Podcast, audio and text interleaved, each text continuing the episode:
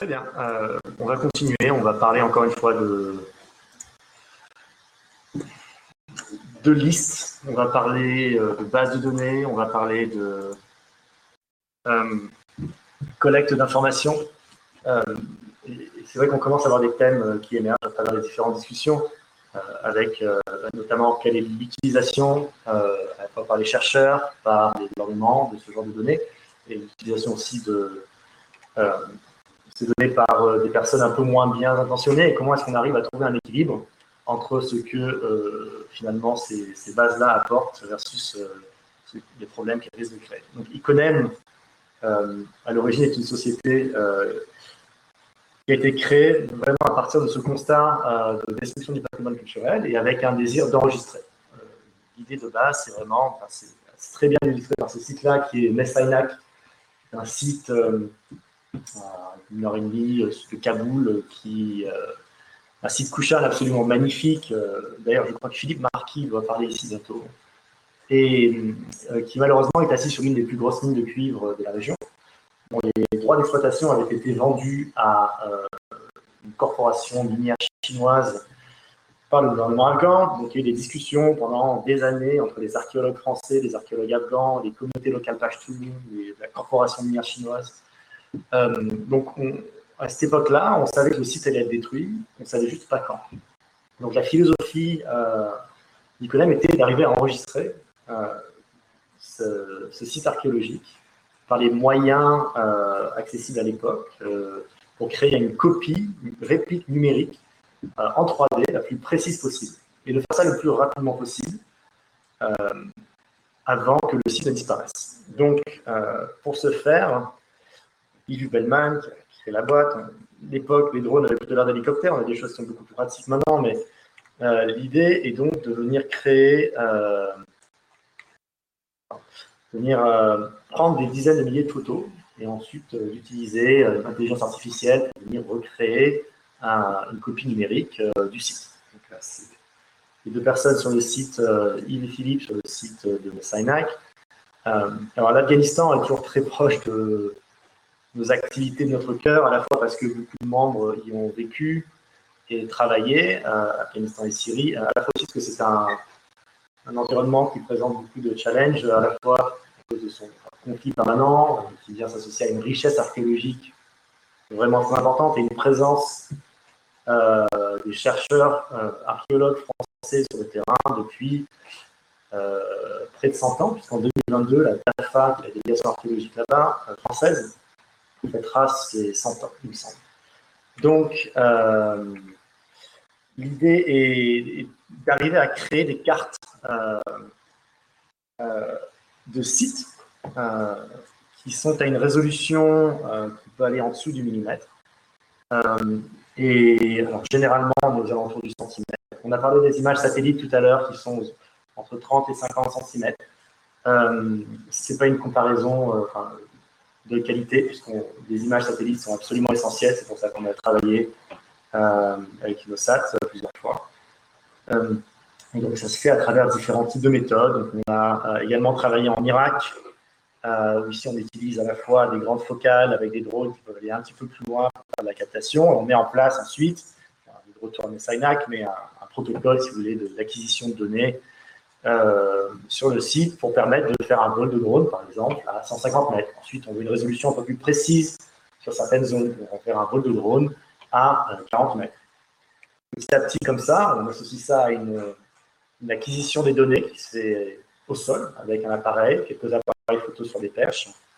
Et on vient associer ces données-là. Ensuite, on vient petit à petit recréer un double numérique de ce site-là. Le site de Messainac, alors en plus, qui. Euh, bon, c'est malheureux, mais quelque part, on n'y a plus accès. Mais si les archéologues n'y ont plus accès, ça veut dire que la corporation minière chinoise n'y a pas accès non plus. Du coup, c'est la situation sécuritaire qui est assez dramatique là-bas qui, euh, quelque part, euh, protège le site on prend. Euh, mais donc les archéologues de la DAFA euh, finalement travaillent euh, sur ce modèle-là pour pouvoir accéder, accéder pardon, aux différentes, différentes informations du site. Alors on a une base, il faut vraiment voir ça comme une base de données. On a un point X, Y, Z et une donnée couleur. Si on multiplie ces points-là à travers des nuages de points, on vient recréer des volumes, on vient recréer des textures. C'est-à-dire que de la même manière qu'on était capable, avec les images satellites, d'identifier globalement, on va voir ça 50 fois, globalement l'échelle de la destruction au niveau d'une ville, ici on peut identifier l'échelle de destruction au niveau d'un mur, au niveau d'une sculpture, au niveau d'un squelette. Euh, donc il y, a, euh, un point, on va dire, patrimonial et un point de recherche pour les archéologues qui peuvent venir opérer ensuite sur ce nuage de fond-là des mesures au millimètre près d'une vertèbre, euh, d'un outil lithique, par exemple, une poterie. Donc il y, a plusieurs options. Ici, petit à petit, à travers, enfin, avec les, années, on a trouvé quelques fois à Messanac, on a pu recréer euh, la totalité du site. Alors évidemment, l'intérêt, c'est aussi d'arriver à euh, intégrer une approche diachronique, c'est-à-dire qu'on peut faire du monitoring sur le site. On compare un peu l'évolution du site en 2010 euh, et du site de nos jours. Alors c'est utile pour la question des fouilles, mais c'est aussi utile pour les sites qui souffrent de destruction causées par le changement climatique, de destruction euh, causées par le développement urbain incontrôlé ou euh, parfois par euh, des, mécanismes iconoclastes tels qu'on peut les connaître. Donc, ça c'était illustrer un petit peu l'approche diachronique de la fouille. On, a beaucoup travaillé en Syrie, donc c'est toujours le camp de Bell qui a été montré un petit peu plus tôt. encore une fois, j'insiste sur le fait que les données, les données d'images satellites et les données 3D euh, se complètent vraiment très bien. il, y a, une approche ici qui est intéressante. On, a une perspective euh, un peu plus générale euh, et, presque immédiate avec les images satellites. Iconem est arrivé sur le site de Palmyre quelques jours, par contre, après le départ de Daesh. À la fois le premier départ et le second départ, puisqu'ils sont revenus entre-temps. ce qui a permis de faire, alors ici, on, sorte d'état des lieux assez radical, on va dire, euh, à la fois du musée, qui provient de la fumée derrière, euh, des collections du musée. Donc ça, c'est vraiment euh, l'état du musée après que la soit partie. On sait qu'il y a eu quelques éléments qui avaient pu être sauvés, qui avaient été amenés notamment à, à Damas.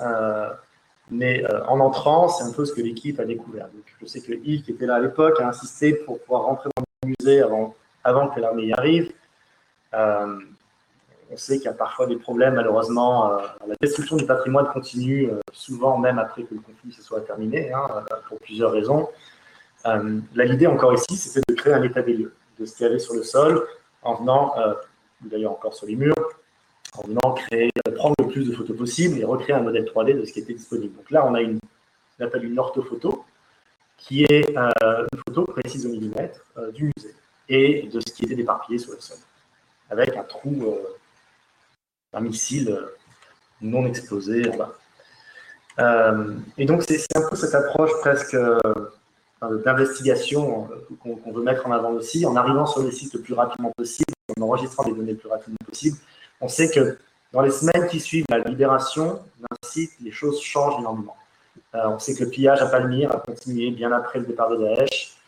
Euh, comme c'était le cas aussi sur le site de Nassanak après le départ des talibans, comme c'est toujours le cas à Bamiyan après la destruction des Bouddhas. on pourra parler un petit peu des falaises de Bamiyan, mais qui, souffrent d'érosion absolument euh, dingue depuis longtemps, mais ça s'est accéléré depuis une dizaine d'années.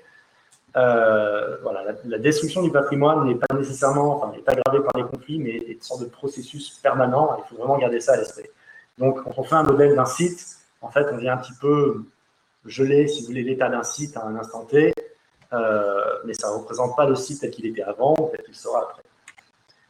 Euh, il y a la visite des, différents tons dans lesquels les, gens de Daesh étaient installés.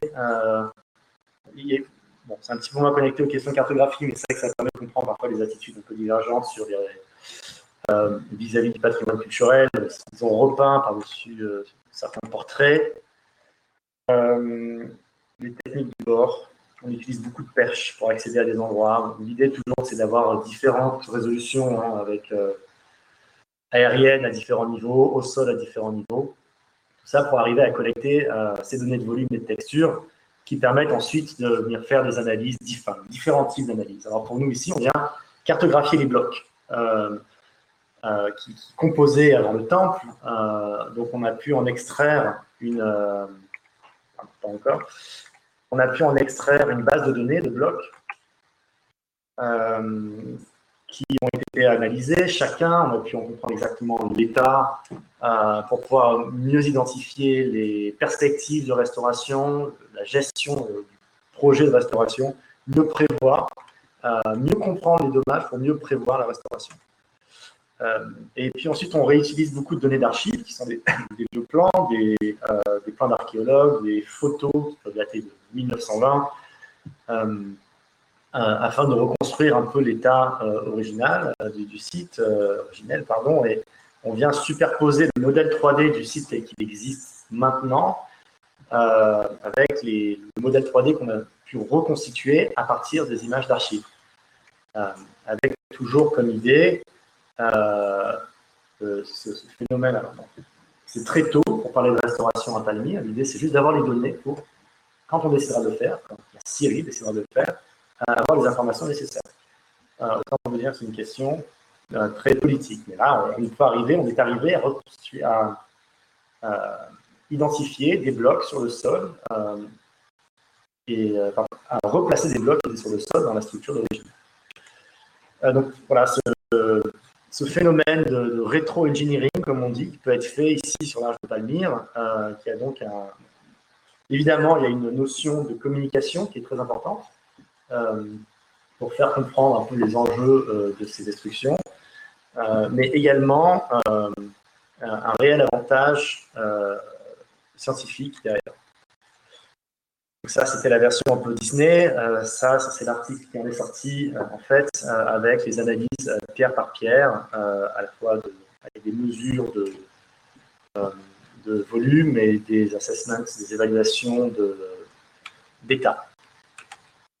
Euh, on a vu cette photo tout à l'heure, je ne sais pas si vous vous en souvenez, c'est l'amphithéâtre de Palmyre. il y avait une photo satellite qui montrait un avant-après, en fait. Euh, avant le premier passage, euh, alors Daesh, lors de son premier passage, n'a pas touché à l'amphithéâtre.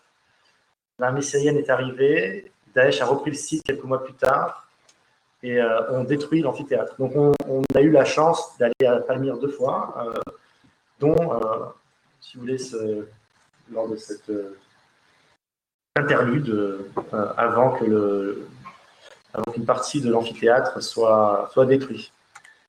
On a donc travaillé euh, sur Alep. Euh, et Alep est un cas vraiment intéressant puisque une énorme partie du centre urbain a été détruite. Et on, on, a, on, vu un cadastre tout à l'heure. Et en fait, des choses qui peuvent paraître assez anodines, compte qu'elles deviennent tout de suite très compliquées dans les contextes de conflit. la création d'un cadastre dans une ville qui est en train de se reconstruire, dépendant en plus du contexte de cette reconstruction, euh, des relations entre les, entre communautés, euh, est, un, exercice qui, est donc périlleux. Euh, on, nous avait, avec la DGM à l'origine, demandé de faire une documentation un peu de l'ensemble de la ville d'Alep, ainsi que des, une partie des souks ce qui avait été réalisé en collaboration, encore une fois, avec les entités locales. Euh, et donc, nombre de ces sous, d'ailleurs, ont été restaurés depuis, euh, à partir des données qu'on avait, la documentation architecturale qu'on avait pu extrapoler de ces modèles 3D. un exemple ici, je crois que c'est mais je ne suis plus sûr. et donc, en survolant le, en survolant la ville d'Alep euh, avec un drone, ça permet aussi de faire un état des lieux euh, euh, des, conflits. Donc il y a eu pas mal de discussions. On se rend compte que les CD données qui sont, alors, qui sont très sensibles, dans la gestion du coup, demande beaucoup de précautions, mais les données peuvent être utilisées en ce moment beaucoup pour les opérations de déminage, en Irak par exemple. et c'est des données, alors là, on a différents exemples de destruction en plus. on sait que ça a été on appelle ça du largage de, du largage de bombes par hélicoptère, alors que là, on a une destruction qui est en fait du tunnel bombing. Vous savez, je ne sais pas si vous avez entendu parler, des, ça participe à la destruction massive du centre d'Alep. On vient creuser des tunnels sous les lignes de front, on y dispose des barils remplis d'explosifs et on fait tout. Et, et alors, ça annihile absolument l'environnement urbain. Euh, pardon, c'est sur Mossoul. Et donc, je voulais rester rapidement sur, sur Alep, parce que euh, il y a une loi qui a été passée, je crois que c'est en avril 2018, qui s'appelle la loi numéro 10, passée par le gouvernement syrien, qui vient justement s'appuyer, on n'a pas produit de cadastre, euh, mais qui vient s'appuyer sur des cadastres historiques. Et en gros, euh, la loi soutient, enfin, crée un précédent en disant que à partir du moment où le gouvernement syrien désigne une région, une zone, on va dire, au sein de la ville pour la reconstruction, enfin de ville détruite, hein, les propriétaires ont, je crois, quatre semaines pour se manifester et montrer les documents originels. Alors, autant vous dire que dans une ville telle qu'Alep, euh, qui a été largement abandonnée, euh, avec euh, des titres de propriété qui datent parfois d'un siècle, cet effort-là correspond plutôt à un désir de contrôler un peu, la, de créer une réorganisation démographique au sein des villes. Donc, encore une fois, ici, c'est pour mettre en valeur un peu le, la sensibilité de ce type d'exercice euh, de cartographie, de ce type d'exercice de, euh, listing qu'on doit faire dans nos travail, dans nos, projets, qui sont essentiels, mais qui, viennent toujours avec un, risque. Euh, donc, on a travaillé à Mossoul. D'ailleurs, une équipe y retourne la semaine prochaine. Enfin, Mossoul, Mini, Force Abad. Et alors, à la fois, lorsque Mossoul était encore sous Daesh, on a fait voler un drone, je vous montrer les photos. Euh, puis on a fait revoler le drone ensuite après la libération de la ville, euh, qui était un processus euh, extrêmement destructeur. ça, c'était l'une des premières images où Daesh était encore. là, on est sur le post-libération. Alors ça, c'était une mission qui avait été réalisée pour l'UNESCO à l'époque avec un,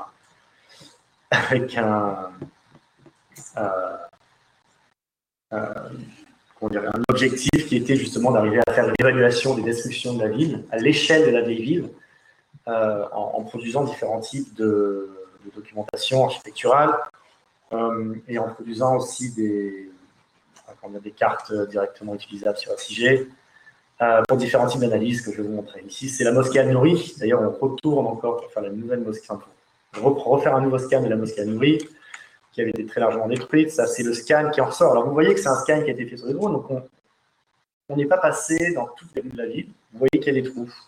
Euh, c'est un exercice qui est encore euh, inexact, mais l'idée, c'est d'arriver à sortir du modèle 3D uniquement dédié à, euh, à, la structure, au bâtiment, pour avoir une approche un peu plus grande échelle de, de, de l'enregistrement de ces données. Parce qu'en fait, L'avantage, ça c'était le premier vol qui avait été opéré sous Daesh. Euh, ça c'était les deux différentes étapes euh, d'enrichissement du modèle. Donc ça, c'est tout le modèle 3D qu'on a pour Mossoul actuellement. Euh, et donc pour le compte de l'UNESCO, UNDP, UN Habitat, on en a extrait un, premier cadastre qu'on a superposé au cadastre historique pour identifier les différences. Et ensuite, on a pu faire des analyses de, préservation des élévations pour permettre à l'UNESCO de mettre en place une euh, hiérarchisation euh, des restaurations. En fait, pardon, c'est ça l'exercice, ça, c'était pour les euh, élévations qu'on peut extrapoler à partir de l'étoile. voilà, donc cet exercice de, cartographie pour nous il est toujours très intéressant, même si c'est toujours très compliqué. On a, ça c'est un exemple de. Oui, pardon, c'est le site de Tegra. Euh, donc Madain Saleh qui est en Arabie Saoudite, euh, qu'on a réalisé euh, l'année dernière. On, travaille toujours avec des partenaires en fait, pour créer cette cartographie de sites archéologiques, notamment des partenaires, que ce soit INOSAT, que ce soit le programme de Rimina Oxford, qui travaillent à une échelle différente. C'est vrai que c'est toujours très intéressant d'avoir une approche qui est à la fois qualitative et quantitative. Et pour ce faire, on doit donc travailler avec des outils différents. Euh, puisqu'il y a encore une étape en dessous d'Iconem, hein, qui est en dessous de la 3D, si vous voulez, qui est une, analyse, euh, une évaluation architecturale qui se, fait par les architectes eux-mêmes sur le site, mais qui donc est facilitée par la mise en place de ces scans 3D à l'origine. Donc là, c'est juste une présentation du programme EMENA. Et donc pour terminer, c'est une carte absolument inexacte je vais mettre à jour euh, les différents projets on peut rajouter la Libye, le Niger, le Yémen, l'Irak, bien évidemment, la Jordanie, le Liban. Bref, donc on travaille effectivement beaucoup au Proche et Moyen-Orient et en Asie centrale. à cause de l'histoire des gens qui y ont travaillé. Il faut savoir qu'Iconem, c'est une boîte qui est un mélange un peu étrange de développeurs, d'architectes, d'archéologues, moi-même, euh, et, d'autres capacités. Voilà. Et on a tous un peu vécu dans des endroits un peu différents. Euh, et c'est principalement ça qui facilite aussi l'accès aussi sur nos réseaux personnels, euh, en plus des, des. Comme généralement, ce sont plus des sites, enfin, des pays qui ont soit connu le conflit, soit qui sont encore en cours de conflit, ça marche plutôt bien avec la mission. Voilà, je vous remercie. N'hésitez pas à poser des questions. vous demander euh, dans, euh, comment vous travaillez en partenariat avec, euh, avec des, des, des, opérateurs chargés de, de, la restauration en tant que tel. Est-ce que vous avez déjà, sur un certain nombre de sites, travaillé avec ce qui serait l'équivalent de nos architectes en chef des monuments historiques, des, des organismes de même nature? Oui, bien sûr. La question était euh, un peu de, de, de savoir comment est-ce qu'on travaillait avec les opérateurs en charge de la restauration à proprement parler. Euh, en gros, euh, comment est-ce que le modèle, pourquoi est-ce que le modèle 3D est pertinent pour la restauration? Et en fait, on a un très bon exemple. On vient juste de finir une mission euh, dans la vieille ville d'Agadez, qui est donc dans le nord du Niger. donc, il moi y étions en mars pour une première acquisition des données. On a fait un modèle 3D de la ville. il se trouve qu'il y a des pluies torrentielles de plus en plus fréquentes, de plus en plus destructives, destructrices euh, le, au Sahel en général. Ça a été le cas au Yémen, je ne sais pas si vous avez vu les news, c'est assez catastrophique. Euh, donc on avait fait une captation euh, là-bas, on a formé des collègues locaux à, la captation photogramétrique également. Ensuite, on en a créé un modèle 3D. On en a extrait de la documentation architecturale qui a été ensuite utilisée par le Bureau du patrimoine d'Agadez pour préparer sa restauration et ils viennent juste de la terminer. donc, on est en communication permanente et c'est pour ça que je pense que c'est important qu'on ait des archéologues des architectes aussi. C'est parce qu'on a un, côté très technique, mais en même temps, on fait énormément d'interface avec ces professionnels-là qui utilisent les données. On a un projet en ce moment sur euh, Marie, par exemple, c'est aussi de Marie en série, euh, où on utilise, euh, on travaille avec Pascal Buterlin, on utilise ce modèle 3D, on, le modèle 3D qu'on a réalisé pour identifier aussi la taille des trous de pillage. Euh, ça fait partie d'une expérience dans le cadre du réseau NetShare, qui travaille sur le trafic illicite. Bon, je pense que vous en faites partie. L'idée de, euh, en identifiant la, profondeur des trous de pillage, le type de trous de pillage, on peut créer une sorte de typographie, un petit euh, typologie pardon, de, euh, du pillage, euh, mais aussi identifier les niveaux qui ont été particulièrement ciblés pour pouvoir ensuite, en, collaboration avec l'archéologue, identifier le type d'artefacts, d'objets qu'on attend de retrouver hors de ce site-là et sur le marché international. Donc, on, est obligé d'avoir une une, discussion permanente avec ces experts-là, de toute façon. Mais voilà, Niger, c'est vraiment un cas d'étude euh, très clair. Alep en était un autre. Euh, en fait, on, produit, on produit des plans finalement et on met à disposition le modèle. Euh, et c'est ça qui est utilisé. Et est-ce que vous avez une réflexion sur la déontologie de la restauration? Parce que l'existence même de ces modèles 3D est une, une forme d'incitation à en fonction de la restauration assez lourde. Est-ce que du coup vous interrogez aussi d'un point de vue euh, déontologique sur l'existence de ces modèles que vous Alors, le, la question était euh, est-ce qu'on participe à la réflexion déontologique sur, euh, globalement de la restauration euh, Alors, par contre, un des points, vous, enfin, vous mentionnez, euh, je pense que c'est une question, est-ce que la documentation euh, est-ce que la documentation est un encouragement à, la restauration Moi, je ne suis pas sûr. Parce que la documentation euh, vient créer un corpus de données en l'état qui est absolument nécessaire, qui est restauration ou pas. Euh, alors, par contre, là où je, vous rejoins absolument, ce type de visualisation tel que je vous ai montré sur l'arc de Palmyre, euh, j'ai eu des problèmes avec à l'époque, j'en ai parlé. La manière dont certaines de ces visualisations peuvent être, peuvent utilisées peuvent, être vues, perçues comme étant effectivement un encouragement. Euh, Mais vraiment, la philosophie du CONEP, c'est alors à la fois de travailler avec les gens qui en ont besoin, avec les experts en charge des restaurations, le plus possible en fournissant des données, mais euh, c'est. Euh, je pense que le, cas école en ce moment, c'est le temple de Palmyre, hein, l'arche de Palmyre. Euh, il y a énormément de discussions sur la restauration de ce temple-là, qui engage beaucoup d'interlocuteurs, dont la BGM, l'UNESCO, l'Université de Lausanne, dont on ne fait pas partie. en fait, parce qu'on est principalement perçus euh, comme des, comme des, justement, une sorte d'ingénieurs qui fournissent des données de base, euh, on ne demande pas notre avis. Et j'avoue que c'est pas mal. Je pense que c'est une situation qui est plutôt, enfin, pour nous en tout cas, ça nous permet de continuer à accumuler cette donnée-là, de la mettre à disposition. Euh, la discussion réelle de la restauration, de toute façon, encore une fois, ça fait cinq ans que c'est en cours, il n'y a rien qui a été fait. Euh, c'est pas pour rien. Enfin, on avait une note, on avait tellement dire que, par exemple, je pense en palais, pas très loin de nous, le palais des Mm-hmm. on n'a pas la documentation qui. Et là, vous créez une forme d'archive, de documentation qui autorise à reposer les questions différemment euh, enfin, de déontologie de la restauration. Oui. intéressant de, de... Bien sûr. Ah, mais, euh, enfin, la, cette question-là, elle est, elle est centrale. Hein. On, on, se la pose très souvent. Enfin, quand on travaille dans des pays, quand on, on va essentiellement collecter de la donnée dans des pays en guerre. Euh, on travaille au Yémen en ce moment. Euh, c'est, on, est obligé de se poser ces questions-là. Par contre, euh, je pense que collecter ces informations euh, permettent d'alimenter le débat, alors que les ignorer est contre-productif.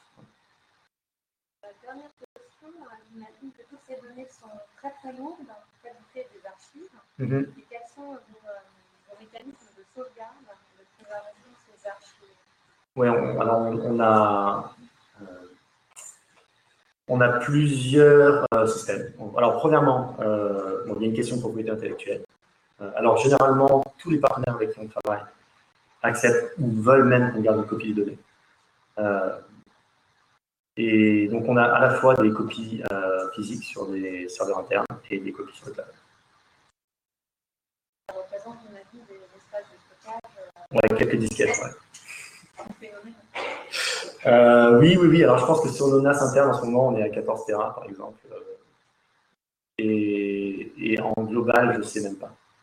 Mais en fait, c'est vrai qu'un modèle 3D, assez rapidement, c'est euh, quelques dizaines de milliers de photos et quelques milliards de, quelques milliards de points, du nuage de points. donc oui, on ne compte pas pour les choses au bout d'un moment. Oui, mais c'est une réflexion qu'on a déjà eue à l'interne. Euh, on a même quelqu'un qui a fait une thèse dessus. Euh, en fait, les données numériques sont parmi les plus périssables au monde, sans s'en rendre compte. Euh, c'est pour ça qu'on a inclus une certaine euh, redondance dans nos stratégies de sauvegarde. oui, il y a une question sur le fait que vous êtes une entreprise privée. Mm -hmm. Et du coup, sur l'aspect déontologique dont vous avez parlé, notamment sur la valorisation Oui. Et est-ce qu'aujourd'hui, si les modèles prennent, parler de la théorie, mais entre de mauvaises mains, en fait, on peut valoriser comme ça les données numériques si, euh, moi j'aime beaucoup la question de la société privée parce qu'on a beaucoup, euh, et, enfin j'en même du milieu académique, donc j'ai l'impression de rendre mon âme au diable à un moment. Euh, alors, j'ai bon, j'ai pas de réponse toute faite. il se trouve que ça dépend de mon. Là, il y, a deux choses. Je pense que tout d'abord, euh, le fait, ayant travaillé à la fois dans le monde académique, le monde des ONG et le monde des sociétés privées, je trouve que travailler avec une société privée nous donne une, euh, capacité d'action qui est essentielle dans le milieu euh, des, des patrimoines culturels en conflit. Le mécanisme d'urgence de l'UNESCO, euh, Emergency Preparedness Response, je ne sais plus exactement du je crois que c'est au minimum un mois. Euh, on peut être sur les sites en deux jours. Donc, euh, après, libre à nous de. c'est assez simple, ça, vient s'auto-équilibrer un petit peu, ce, désir de venir accumuler de la donnée le plus facilement possible, le plus rapidement possible, et parce qu'on est obligé de travailler main dans la main avec les institutions locales. Sinon, on n'a plus accès. Donc, notre capacité à respecter euh, cet engagement, même si, on veut le voir d'un point de vue purement capitaliste, en gros, si on veut continuer à avoir accès au site, on est obligé de continuer à avoir une déontologie euh, qui est centrée sur euh, la collaboration avec les institutions locales, avec les communautés locales, les institutions internationales. Sinon, demain, on n'a plus accès au site. C'est très simple. Et, du coup, continuer, cette question de. Donc, si demain Iconem tombe dans les mauvaises mains, euh, premièrement, la propriété intellectuelle des modèles est généralement celle euh, des collaborateurs, enfin des bah, clients, hein, c'est de ça que et de toute manière, même si c'est Iconem qui finalement produit euh, une mission, parce qu'en fait, il connaît un fonds de dotation également, qui est euh, non profit. Euh, un double, une copie de toutes les données sont données, sont livrées au ministère de la Culture locale et au bureau du patrimoine. Donc, dans le pire des cas, si jamais il connaît est racheté demain par, je ne sais pas, Branson, quelque chose, les gens qui ont besoin des données auront les données si les nouveaux propriétaires décident de ne pas mettre en place le même cadre déontologique, rapidement, ils auront plus accès au site. Et je pense que c'est pas ça. Une question, euh, du coup, là, on a vu aujourd'hui du préventif dans ce type d'action et de l'aspect un peu opératif avec les jusqu'aux rouges. Mhm. Et euh, du coup, au niveau préventif, comment est-ce que vous vous orientez vos missions? Est-ce que vous essayez d'avoir une analyse des dangers, des risques de disparition de sites? Comment ça se passe euh, c'est une très bonne question. Hein. C'est en gros, euh, quelle est la stratégie de développement, si vous voulez? Alors, il y a deux approches. Il y a une approche qui est un peu opportuniste. C'est-à-dire qu'à un moment, euh, un moment l'UNESC nous appelle parce qu'il y a eu l'explosion à Beyrouth. Qu'est-ce qu'on peut faire? On discute, on va sur le site. donc là, on arrive après les classes. parfois, on a au Yémen en ce moment, on travaille à Sanaa, à Shibam, Shibam à euh, et on, il y a eu pas mal de destruction déjà, mais il reste encore beaucoup de choses. Donc, quelque part, il y a aussi un aspect de prévention, euh, justement en venant euh, documenter les structures qui sont en place. donc, ça, c'est quand on arrive à rentrer nous-mêmes dans une vision un peu plus stratégique. on arrive à. On a un comité scientifique qu'on réunit une fois par an. c'est pas beaucoup, mais c'est déjà compliqué. On y réunir une dizaine de chercheurs. Et on, vient ensuite euh, déterminer euh, des priorités. Euh, et ça, on en discute toujours. Après, enfin, c'est un petit mot, on a le patrimoine culturel, donc quand quelque chose se passe, les gens le savent assez rapidement, on sait assez rapidement qui travaille sur quoi, et il y a une sorte de zeitgeist qui, qui existe, où on a une impression, on a tous une compréhension un peu plus ou moins précise, mais des priorités du moment. Euh, on sait qu'il y a énormément, enfin, que le changement climatique au Sahel en ce moment, euh, considérant le type d'architecture, en train de dégâts pas possibles. On sait que euh, les sites en Afghanistan, en Irak, en Syrie sont encore en train de se faire dépouiller. il y a peu de choses qu'on peut faire pour arrêter le processus. On sait que je ne sais pas où m'arrêter, mais bon, voilà. Donc après, c'est Malheureusement, il y a beaucoup plus d'options que de capacités d'action.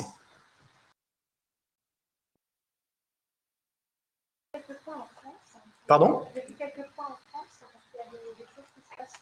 Ah oui, c'est vrai. Oui, je vous en parlais, mais ceci, on. euh... Oui, il y a quelques points en France. En fait, enfin, on a euh, peut-être fait une quinzaine de projets en France.